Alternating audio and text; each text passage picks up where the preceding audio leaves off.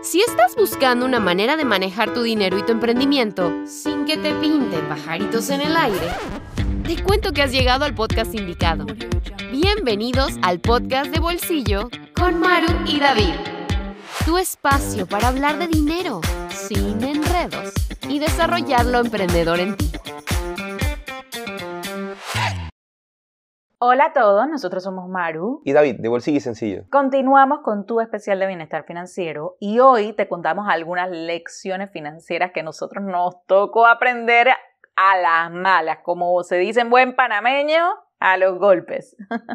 Tal cual. O sea, nuestras principales metidas de pata con el dinero y esas lecciones que terminamos aprendiendo, pues, como bien dijiste tú, a los golpes.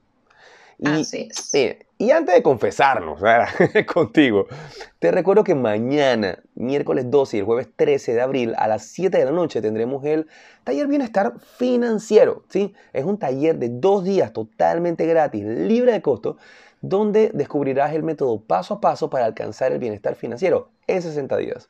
Si todavía no estás registrado y no te lo quieres perder, reserva tu espacio en el taller bienestarfinanciero.com. Te dejamos el link en las notas de este episodio.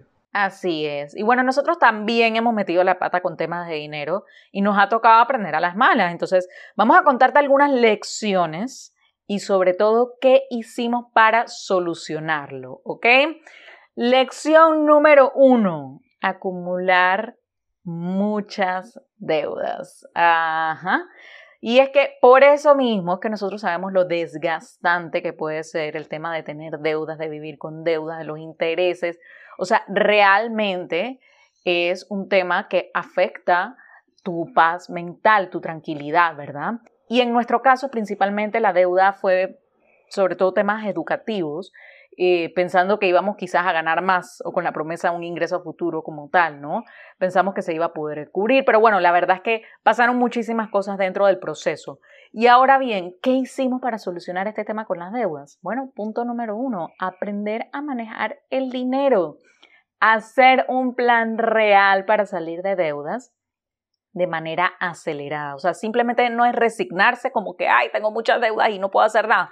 No, es ponerte en acción y es aprender, ok, ¿qué tengo que hacer para salir de esta situación, verdad? Además, poner en marcha este plan no solamente nos liberó de deudas, sino que también nos ayudó a ahorrar un montón de dólares en intereses.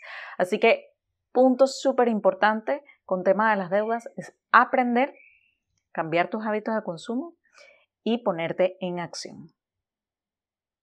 Lo cual nos lleva a una segunda lección y es, hey, hay un tema que, que es blindar, ¿verdad? Tu suerte, como quien dice, ¿no? y, esa, y un error aquí que se, que, se hace es no contratar, no contratar pólizas de seguro a tiempo.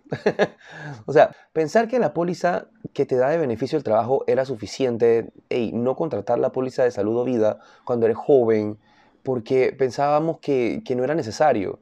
Y la verdad es que cuando pasan los años te das cuenta de lo diferente que habría sido si lo hubieses hecho antes. O sea, ¿qué hicimos? Y contratamos un experto, eh, contratar a la póliza que nos faltaba y hacer la conversión de la póliza colectiva, la del trabajo, a una individual, completa.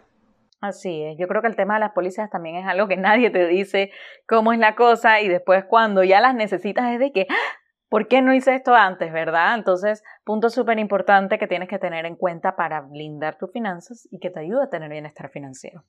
Y punto número tres, o lección número tres, fue depender de una sola fuente de ingresos. O sea, mira, te voy a decir algo. Tener un buen salario puede ser excelente, pero no es suficiente, ¿ok? Las cosas pueden cambiar eh, de un momento a otro y es mejor cuando tú estás preparado, ¿sí? Cuando tú sabes que tú puedes generar ingresos por tu propia cuenta, cuando sabes cómo hacerlo, ¿verdad? Entonces, ahora, ¿qué hicimos nosotros? Comenzar un negocio online paralelo a nuestro trabajo corporativo.